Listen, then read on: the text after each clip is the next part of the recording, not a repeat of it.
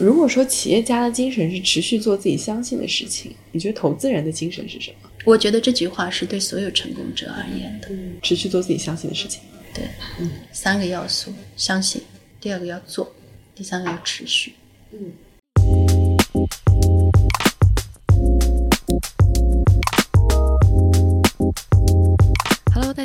这里是全球品牌策略公司 Anomaly 与中国首家女性财经媒体 Topper 共同出品的播客《非常女性》，我是唐安。那今天和我一起的是中国商界女性代表华映资本联合创始人纪薇老师。Hello，大家好，我是纪薇。我们今天的录制地点是在华映的上海办公室。顺着走廊一路可以看到，华映实在是获奖无数啊！就比如说，二零二零年度早期投资机构十强，那纪伟老师关注的文化消费领域，华映也是年度机构十强。嗯，所以纪伟老师要不要跟我们分享一下，最开始是什么契机成为华映的联合创始人？华映有十三年了，当时我跟另外一位我们的创始人都在国外。有机会做华映，是因为我们觉得在中国整个当时的环境，就是创新创业是一个有机会的一件事情。再加上当时整个资本市场创业板的开启，整个经济这个从亚洲呀金融危机当中的复苏。当然，我之前做的是对冲基金，相对来说可能更是一个数字的游戏啊，是对整个真的企业它的由来、生存状况以及这些企业基本的情况，可能不像现在做创投啊，就是对企业能够陪伴他们一起挖掘、陪伴和一起成长有那么深刻的体会啊，所以这也是我最长的一份工作啊，一做就做了十三年了。那如果回头看这十三年，您带着团队有哪些调整或者改变吗？每一天都在变化，每一天都需要进步跟自省。就我觉得肯定是这样，就是行业会变化很多。呃，十三年前我们做基金、做人民币基金的时候，特别是我们当时做啊数字内容相关的 VC 基金，做早期的。人民币为主导的 VC 基金、数字内容这几个叠加起来，基本上市场上就找不到凤毛麟角。嗯啊，那还是我觉得，第一是坚持自己的道路，第二个就是还是得与时俱进。嗯，整个行业跟社会的生态发生变化啊，供需关系，包括资金的供需、项目的供需啊，整个都会发生变化。如何在呃越来越激烈的竞争中胜出啊？这可能是我考虑的最多的一个事情。我们知道 VC 是一个非常明显的男性主导的行业，那作为其中的少数派的女性领导人，就您怎么看这个事儿？是因为一些天然的性别特征导致的吗？我们普遍来说会说，男性平均来说啊，他可能更理性一些，或者女性平均来说啊，他可能感性的成分更多，或者说女性平均来说，她可能。啊，更愿意侧重于家庭，但均值对于个体来说也没有什么特别大的意义。啊，所以说这个我我一直跟大家说，我说工作的时间你最好忘却了你的性别，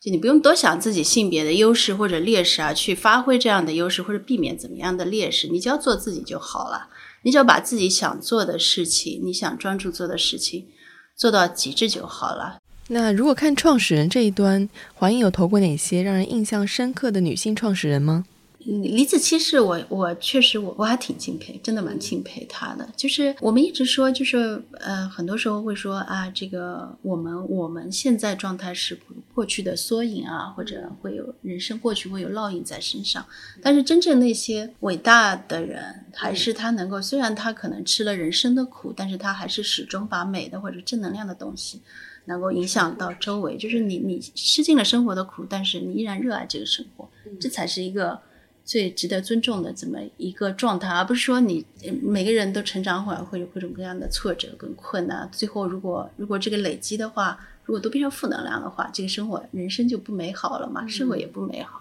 所以子期确实在他早年小时候早年，他是生活包括他的这个。家庭关系都是还是给他造成了很大很多的啊这个困难和压力啊，甚至吃了不少苦的。然后他用这么美的视频来治愈了好多好多人的这个梦想当中田园牧歌式的生活，我觉得这就是一件特别有有意义的事情。就是拍出来那么美，可能我觉得很多人看这个东西，并不是说这个东西它本本身能够对自己产生，而是说你有时候吃个午饭的时候，你愿意看一看；在精精神压力大、一个人的时候，或者负面情绪的时候，你愿意看。它如果变成了这样一种治愈的力量的话，就真的特别特别好啊！我觉得对对这个社会的影响也特别好。当然，嗯，也不仅止于此，它在商业上面也是成功的啊。就是不单单有情怀啊，就商业上面确实就是因为呃，就还是有整个微念这个公司的一个团队。对。啊，这个这个团队还是围绕着子期，能够珍视他的品牌，嗯啊，没有被他对他进行非常急功近利的商业化的变现，而是围绕着它去打造一个品牌李子期的这么一个有关嗯。啊，中国还是国风类别的食品品牌嗯。出来，我觉得这件事情本身商业上也是个成功，所以从投资的角度来说，肯定是会。投商业上成功，而不仅仅是情怀上面能够去拒绝的，啊，影响到大家的这么一些项目。嗯，我们知道华映在消费赛道一直有自己的布局，比如说像食品饮料，你们投了自嗨锅，然后和府捞面最近还刚刚完成了一轮融资。那像宠物这一块，你们投了像卫士，一个宠物食品和用品的研发公司，然后包括像运动类投了 My Active 等等。但其实，纵观消费赛道，过去这几年其实是处在一个非常热，但是又相对浮躁的状态，就可以说在经历一个挤泡沫的阶段。几位老师，您怎么看这个阶段呢？我觉得还没挤呢，我觉得还是在一个比较热闹的这么一个状态下面啊。首先，我们投消费从一七年开始投气嘛，就是你说的啊，玛雅呀，然后包括子期呀，都是从那个时候开始投气的。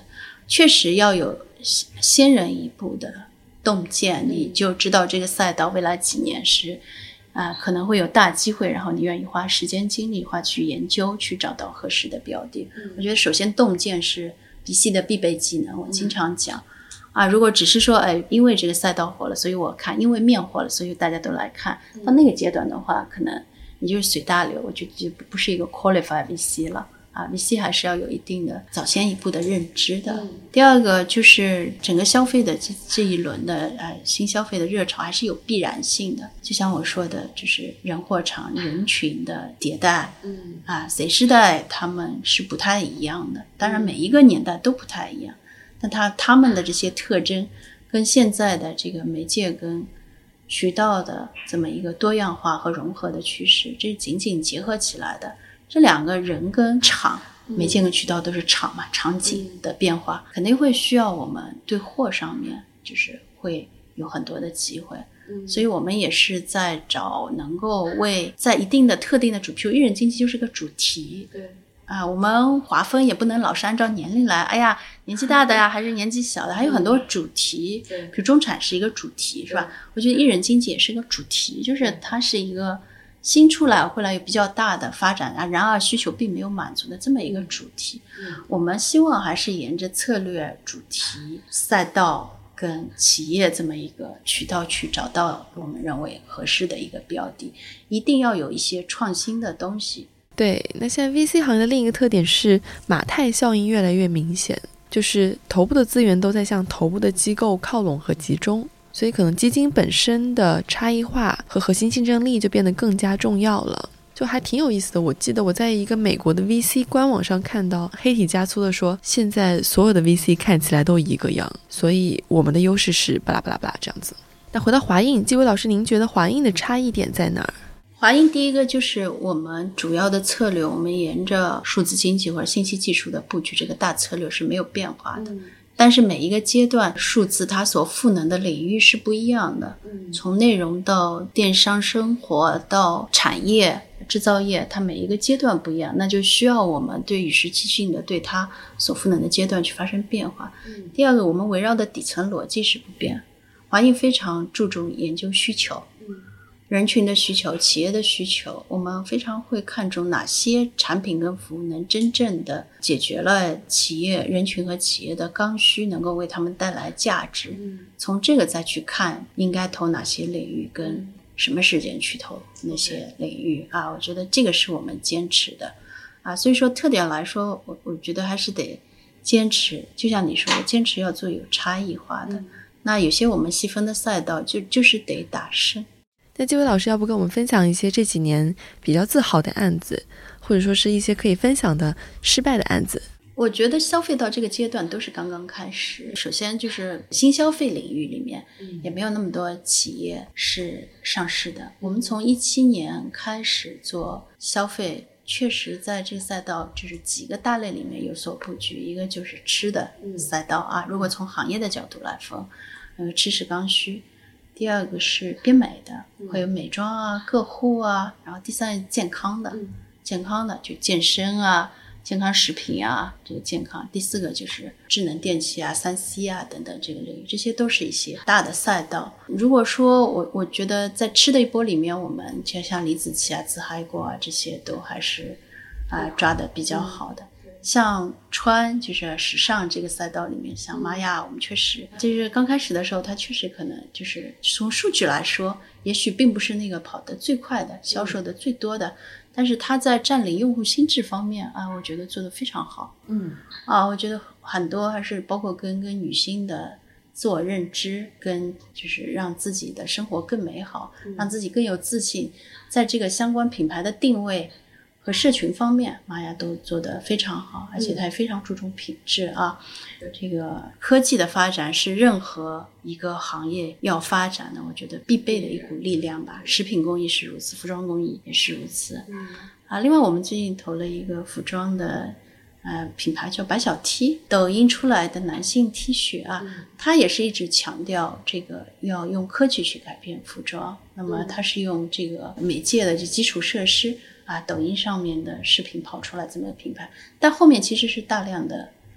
基本功，嗯，包括供应链，嗯，啊，包括整个呃整个从销到从这个呃供应链到这个组织生产到这个订单的匹配到销售出去，这整个的数字化建设的能力，嗯，包括私域的这个社群运营和复购的提升。这个就对团队来说是一个非常短的时间，但是需要他各方面能力都需要去补上以及发挥出来，啊，所以您说的就是品牌力是什么？我觉得对于品牌来说，确实需要长时间才能看出来。我们刚刚看到做 VC 投的时候，确实看到是他们能够非常好的利用一些基础设施、媒介投放也好，啊，人群抓它的刚需也好，能够迅速的抓到了这个需求，做出需求。的产品来，然后发力的这么一个短期的爆发力，但如果说长期，如果一个任何一个企业都是长跑，那肯定需要它在渠道上面发力，能够铺下去，能够触达到每一个用户，能够在供应链上能够组织好，保证每一个链条不脱节，能够时常的迭代自己的产品。研发迭代自己的产品，做出符合消费者需求的东西，最后是一个品牌力。嗯，品牌力是可以被迁徙的信任成本，就是你，你可以除了这个产品，你可能在它相关的一些品类上能够做出来同样的品牌，大家依然相信你。啊，品牌力确实是最难的啊，这么一个阶段。那从 branding 的层面上来说，品牌力就是两件事儿，一个是复购。然后另外一个是心智占领，就是当用户在购买你这个品类的时候，他第一个想到的是你的品牌。那我们就说你形成了自己的品牌力。回到我们的对话上来，品牌是一个不可控因素，另一个不可控因素是被投企业的长期发展。所以想问一下纪伟老师，您肯定也经历过一些被投企业的动作变形，那您会怎么处理或者怎么看待一些被投企业的动作变形？我们希望在企业犯大错误的时候，至少一些共性大错误的时候，能够去提醒到他们。因为任何企业它都有自己的一些小的尝试，就比如做消费，他会说我我可能开发一系列的产品，但如何去测试这些产品，哪些是能。获得市场更好的认可啊，是能够立起来的产品。那这个企业如果是一个好的企业，它肯定会反复的测试。嗯，那如果说这个试错都没有的话啊，那我相信那个企业这个肯定还没有到达这样的一个能力。嗯，但是有一些就是大的啊，我们认为可能对公司的发展会有一定影响，甚至是是生死存亡影响的，比如现金流的管理。嗯，比如融资节奏、现金流的管理，我们认为就是会对。这个企业会的这这些我们可能会更擅长，会帮助他们一起去做。当然，我们现在在职能上面会对他们帮助的越来越多，比如招人，嗯，对现在对团队要求很高嘛，而且要非常快的，每个团队就不能有短板，嗯，把它补足。就招人就是一个，然后就是节奏的把握吧。那您怎么看待和府捞面？您觉得它现在的发展是符合预期的吗？符合预期。啊，投的时候我们内部会有比较多的争论，因为老实说，餐饮这个赛道前面一直不被资本所看好。我们投的时候是去年，去年其实在疫情期间就是讨论的比较多，一直在和和福捞面在谈及观察它的情况。那么，所以当时既有大的行业的，呃，整个包括疫情来的这个不确定性，啊，同时也有这个个体在这个疫情当中，它会受到什么样的影响的关那我们还是坚定的看好，就是餐饮这个行业，就作为一个差不多近五万亿这么一个大赛道里面，随着一些啊这个基础设施的完善，比如说数字支付解决了，解决了核算问题。比如连锁化门店，比如说供应链的完善程度，啊，就是还有数字化能力的这这些，我们觉得这个行业已经到了能够整个行业的连锁化能够进一步提升的时候。因为对比国外的话，餐饮行业，中国餐饮行业的连锁化率是非常低的，嗯，啊，就是连锁化率不到百分之十吧，啊，国外都是五十以上的嘛。那么这些能力的提升，就是能能够帮助中国的餐饮。这么一个巨大的市场，能够进一步提升这个连锁化率。当然，连锁化率一定是那些相对来说能被连锁化的品类。大家现在看的面、火锅是吧？啊，串啊，这各种烧烤、烤串等等，这些都是相对来说就是还是标准化程度比较高的这么一个品类。我们非常看重和府的是，第一个，它在这样的一个大趋势下，且这个趋势我们认为到了一个疫情正好是一波